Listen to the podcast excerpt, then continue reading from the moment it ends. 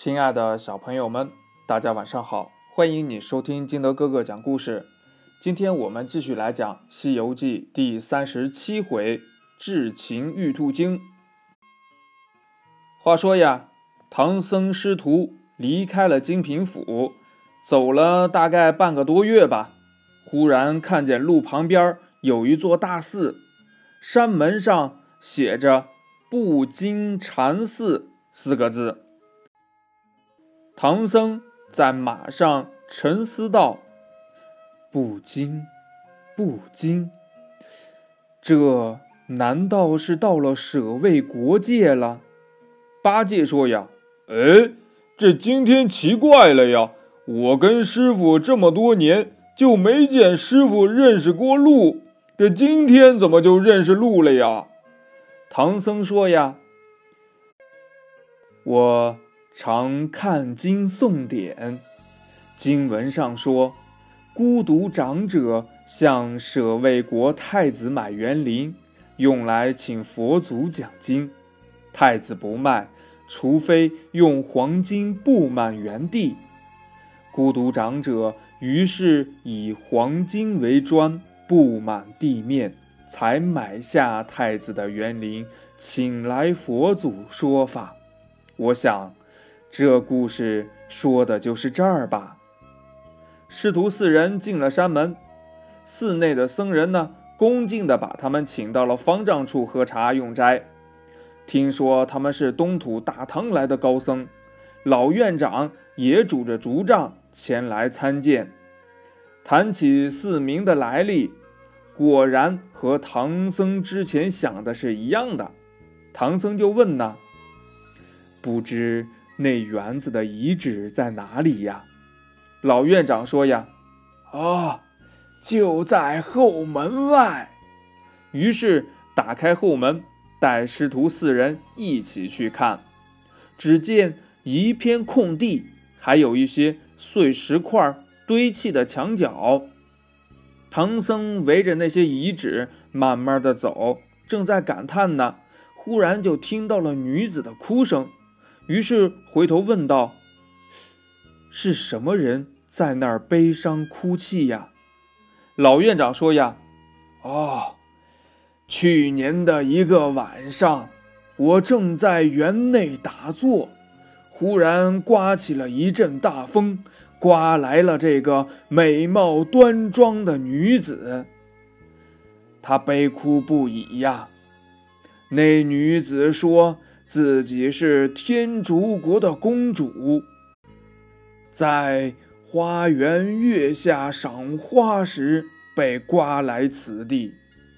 我怕生出事端，就将她锁在这个园子里，每天只是给她送些斋饭。那女子常常因为思念父母而啼哭。我几次进城化斋，打听公主之事，但听说公主仍在宫里安然无恙。此事确实蹊跷啊！还望师傅到了天竺国能查探真相。唐僧和悟空听了，就记在了心上。第二天一早呀。师徒四人离开了这个不金禅寺，启程了，来到了城里，找到了驿馆，向驿丞说明来意，要倒换官文。驿丞说：“呀，哦，那你们来的正好。今天公主在十字街头抛绣球招驸马呢，国王还没有退朝。”唐僧便换了衣服，急忙上朝去倒换官文。悟空也陪着一起去了。到了这街上呀，只见众人纷纷拥过去看公主抛绣球。唐僧说：“呀，悟空，我俗家先母也是抛绣球遇上我父亲的，这他们俩才结为夫妻。想不到在这里也有这个风俗。”悟空说：“呀，师傅。”那我们过去看看吧，正好辨辨这公主的真假。唐僧答应了。原来呀，那个招亲的公主正是害了真公主的妖精。他算好唐僧今天今时会到这里，于是呀，设局招亲，想把这唐僧呀招为驸马，然后再吸取他的元阳真气。果然呐，唐僧一走进人群，公主就取过绣球，正好抛在唐僧的头上。周围的人呢，纷纷笑道：“哎呦。”打着个和尚，打着个和尚，那宫女、太监都来对唐僧下拜，请他入宫。唐僧也没有办法呀，只得和公主一同来到了皇宫。国王见是一个和尚，心中不悦，问道：“你这和尚哪儿来的？为何会被公主的绣球打中？”唐僧回话道：“贫僧。”是东土大唐派往西天拜佛求经的僧人，不想被公主绣球打中，出家人不能结婚，望陛下饶恕退亲之罪，倒换官文，打发贫僧西去取经。国王说呀：“哎。”这正是千里姻缘一线牵呐！虽然朕也不想公主嫁给一个和尚，却不知道公主的意思如何呀？那公主叩头道：“绣球打中了圣僧，这是前生有缘，我要招他为驸马。”国王就十分高兴了，立即命人准备婚礼。唐僧也不谢恩。只求国王放他西去。国王大怒道：“呀，哎，你这和尚好不通情理呀！再要推辞，推出去斩了！”唐僧吓得是魂不附体，只好战战兢兢的启奏道：“贫僧还有三个徒弟，还望陛下为他们倒换官文，早点让他们。”西去取经。国王将徒弟三人宣上殿来，正好有阴阳官上前启奏：“启奏陛下，今天初八，本月十二日大吉，易配婚姻。”国王大喜，赶忙命人打扫御花园的馆阁亭楼。请驸马和三位高徒安歇，等待和公主婚配。唐僧师徒住在御花园，不觉得就过了这三四天。到了十二日大婚那天，光禄寺官员启奏各项婚礼准备已经完备，国王正准备去请驸马赴宴呢。只见。那公主上前倒身下拜，说道：“父王，小女这几天听见宫里传说，唐僧有三个徒弟，生得十分丑陋，小女不敢见他们。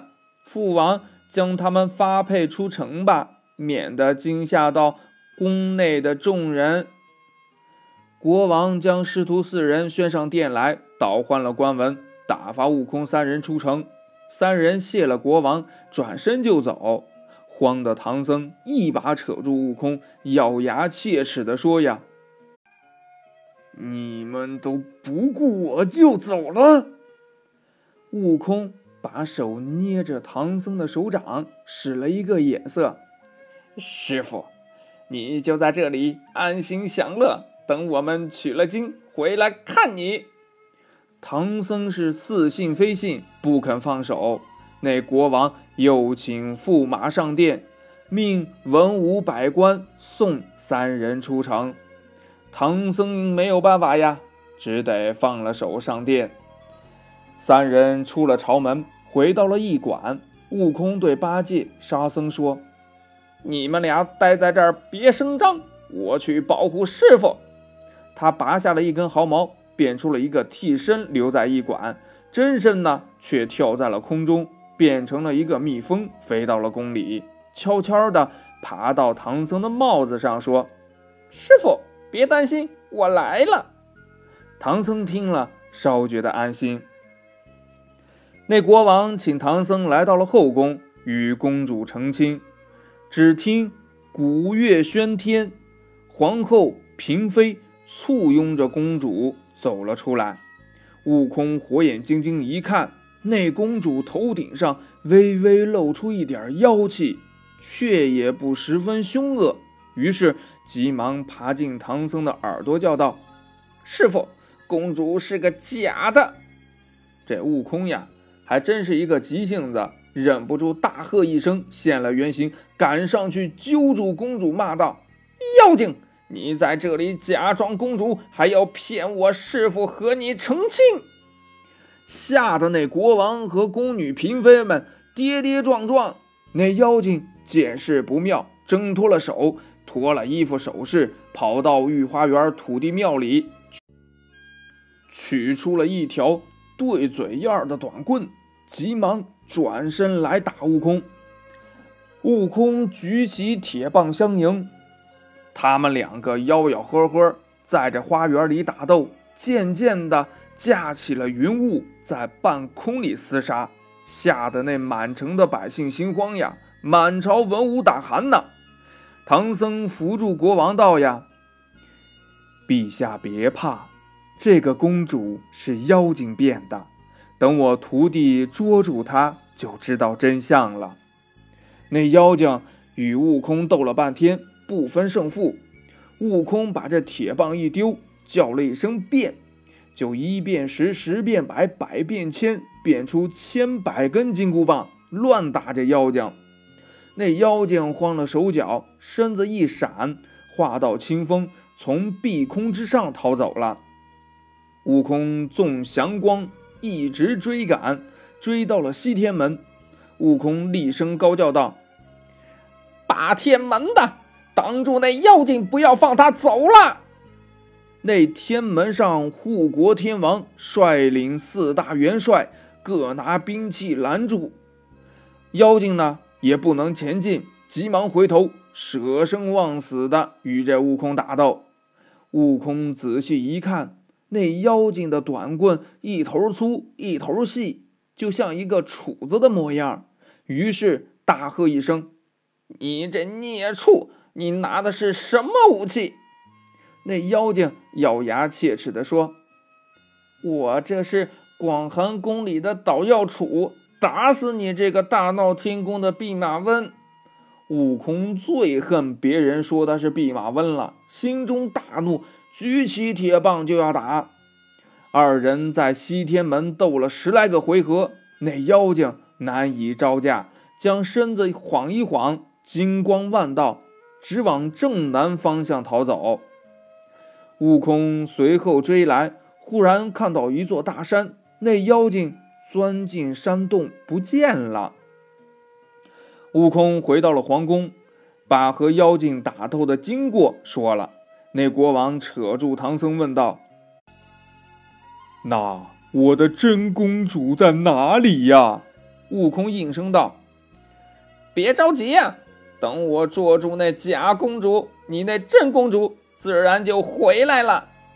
悟空要国王招来八戒、沙僧保护师傅，自己去往正南方那座山上寻找妖精。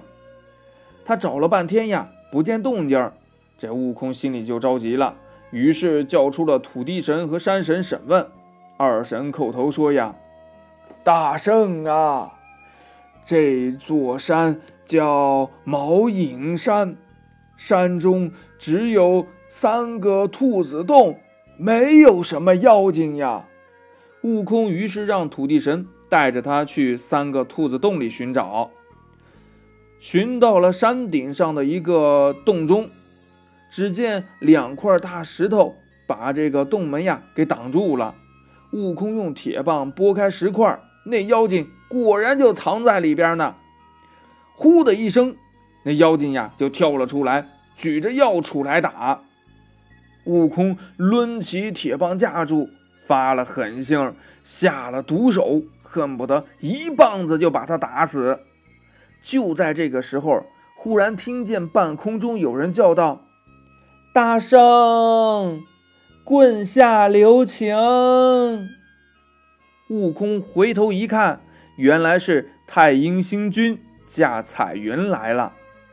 太阴星君说：“呀，这个妖精是我广寒宫里捣药的玉兔，还望大圣看在我的面子上饶他性命。”悟空说：“呀，这个妖精害了天竺国的公主，还要骗我师傅和他成亲呢。”太阴星君说：“呀，那国王的公主也不是凡人，她原是禅宫中的素娥。十八年前，她打了玉兔一掌，然后思凡下界。这玉兔。”为了这一掌之仇，逃出广寒宫，把素娥抛在荒野。幸亏他未曾伤害到你师傅，就让我收他回去吧。说完呀，用手一指，那玉兔打了一个滚儿，现了原形。悟空请太阴星君带着玉兔回到了天竺国，对国王说明真相。国王感激不尽，但想起。真公主下落不明，又止不住泪流的说：“呀，孩儿，孩儿，我到哪里去找你呀？”悟空笑道：“陛下不必烦恼，这个假公主已经被捉住，想必不金禅寺的那个是真的。”国王听了，又惊又喜。急忙摆驾出朝，去布金禅寺迎接公主。众人来到了布金禅寺，老院长让寺内的僧人打开铁锁，开了后门。那国王、皇后见到公主，一上前就一把抱住，三人抱头痛哭呀。国王封赏了寺内的僧人，迎接公主回宫。